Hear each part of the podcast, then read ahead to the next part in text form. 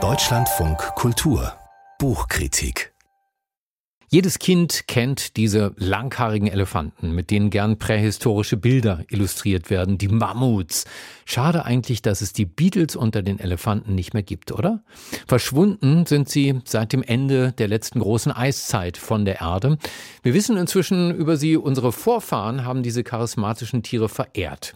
Aber sie haben sie auch gejagt und wahrscheinlich haben sie sie ausgerottet.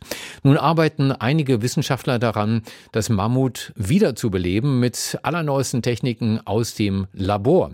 Für den italienischen Wissenschaftler und Schriftsteller Massimo Sandal ist das der Ausgangspunkt für eine Naturgeschichte rund um das Aussterben und die Wiedergeburt mit dem Titel, schöner Titel, wie ich finde, Die Melancholie des Mammuts, ausgestorbene Tierarten und wie sie zu neuem Leben erweckt werden können. Michael Lange hat's gelesen. Herr Lange, guten Morgen. Guten Morgen. Ist das ein typisches Sachbuch?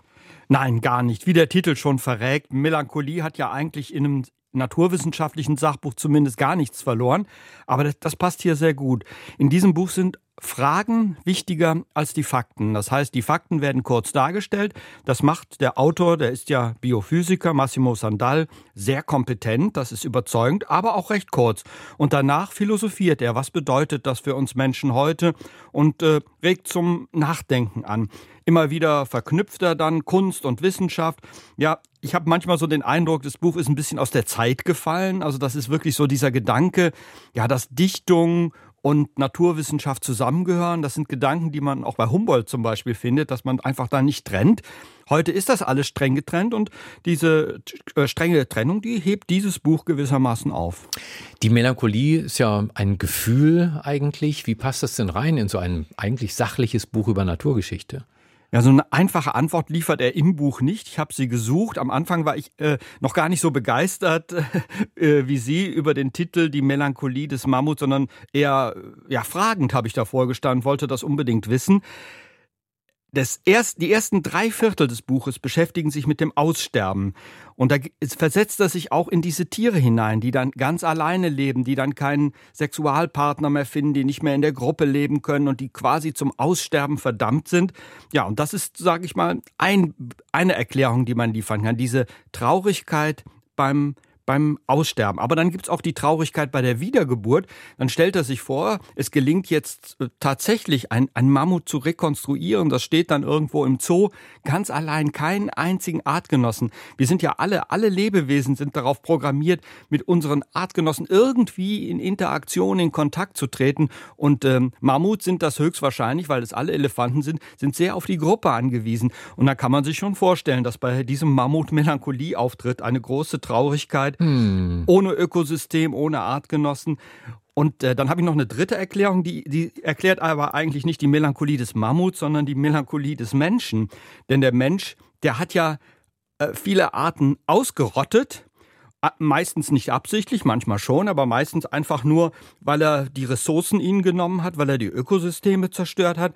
Und dann, ja, dann tut es ihm leid. Dann macht sich ebenfalls Melancholie breit. Um das irgendwie zu kompensieren, entsteht dann dieser Gedanke, ja, man könnte es doch vielleicht wieder auferstehen lassen. Das wäre doch schön. Und das kommt auch aus unserer Traurigkeit, weil wir die Natur zerstört haben. Klar. Welche Rolle spielt denn der Mensch in der Betrachtung der Evolution von Massimo Sandal?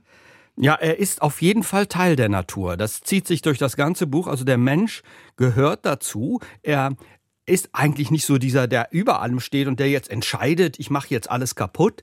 Eigentlich gehorcht er auch seinen Trieben, seiner Natur, aber genau dadurch zerstört er eben andere, andere Arten und genau deshalb, weil er dem folgt. Ich will mich selber retten. Ich will mich selber vermehren. Und das macht jede Art.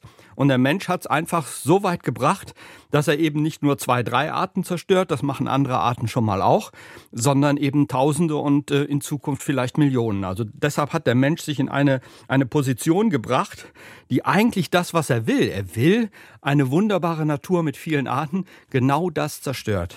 Mich würde natürlich vor allen Dingen auch in so einem Buch interessieren, wie das überhaupt geht, äh, ausgestorbene Lebewesen wieder lebendig zu machen. Was erfahren wir darüber im Buch?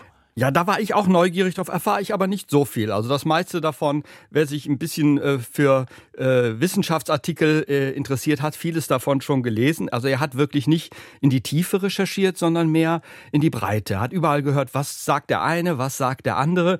Daraus kommt äh, zumindest hervor, dass viele Wissenschaftler das gerne wollen. Aber die Möglichkeiten, die sind dann doch sehr begrenzt. Und wie sie das genau anstellen, da hat jeder so seine eigenen Pläne. Und da wird jetzt rumgedacht und rumexperimentiert. Man kommt aber eigentlich sehr langsam voran. Also ich habe aus diesem Buch den Schluss gezogen, die Möglichkeiten existieren jetzt mit der Gentechnik. Also im Prinzip ist es möglich, ein Mammut oder auch andere Arten zu rekonstruieren.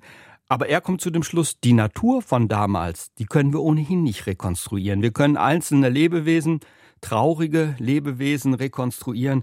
Und da stellt er die ganz große Frage, wollen wir das überhaupt? Er spricht da auch von taxonomischem Chauvinismus. Also wir wollen das tolle Mammut, das zottelige Beast wollen wir unbedingt haben, als ja den Beatles unter den Elefanten, so haben sie es gerade genannt.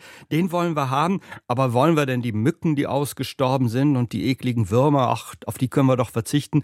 Und das ist eben genau der Fehlgedanke. Wir wollen es eigentlich nur für uns und nicht für die Natur. Also ich nehme alle.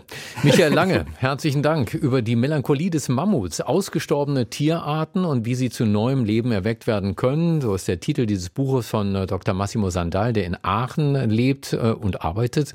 Im Hürzel Verlag ist das Buch erschienen, 264 Seiten kosten im Buchhandel 28 Euro.